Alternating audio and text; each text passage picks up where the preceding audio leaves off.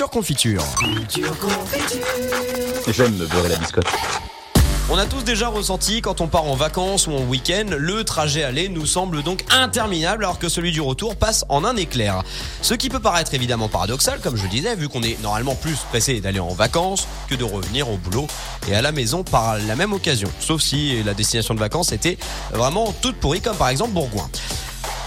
Tourcoing. Tourcoing, parce que je vais pas me faire d'ennemis du côté de Bourgoin. ouais, Autant Bourgoin, pour ça moi. va, En plus, hein. Bourgoin, ça va, c'est cool. Ouais, CSBJ, ça va. Bon allez, euh, c'est une conclusion donc euh, eh bien euh, qui a pu euh, eh bien arriver. c'est la, la conclusion à laquelle sont arrivés, c'est mieux dans ce sens-ci, des chercheurs japonais qui ont mené une étude. Ils ont pris deux groupes d'hommes et de femmes de 10 personnes à chaque fois, donc 20 personnes au total. Ils leur ont monté deux vidéos différentes. Cette vidéo faisait 26 minutes chacune. Elles, étaient réalisées à partir d'images captées par une GoPro sur euh, un torse.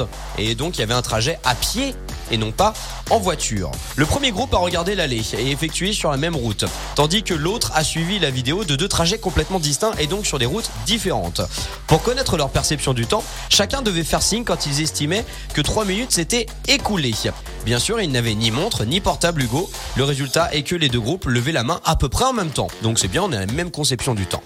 En revanche, et c'est là que la mémoire entre en jeu, quand ils ont dû répondre au questionnaire après avoir vu les vidéos, eh bien, c'est là que la surprise a été faite. Tous les participants qui avaient regardé la première vidéo du piéton parcourant un trajet aller-retour ont trouvé que le chemin du retour était beaucoup plus court que l'aller.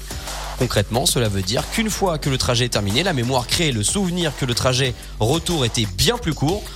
Sans doute parce que bah, c'était tellement pénible de rentrer qu'il veut abréger en finale nos souffrances. C'est une, forme, c'est une forme un peu de conditionnement, tu vois. Donc le cerveau nous rend service. Le cerveau nous rend complètement service. C'est complètement dingue quand même. Donc voilà, vous le saurez. Peut-être pas à raconter à tout le monde parce qu'il faut prendre un petit peu le temps d'expliquer les choses, mais en tout cas, ces chercheurs japonais ont une idée assez judicieuse. 7h52 sur Radio Mont Blanc. 6h, 9h30.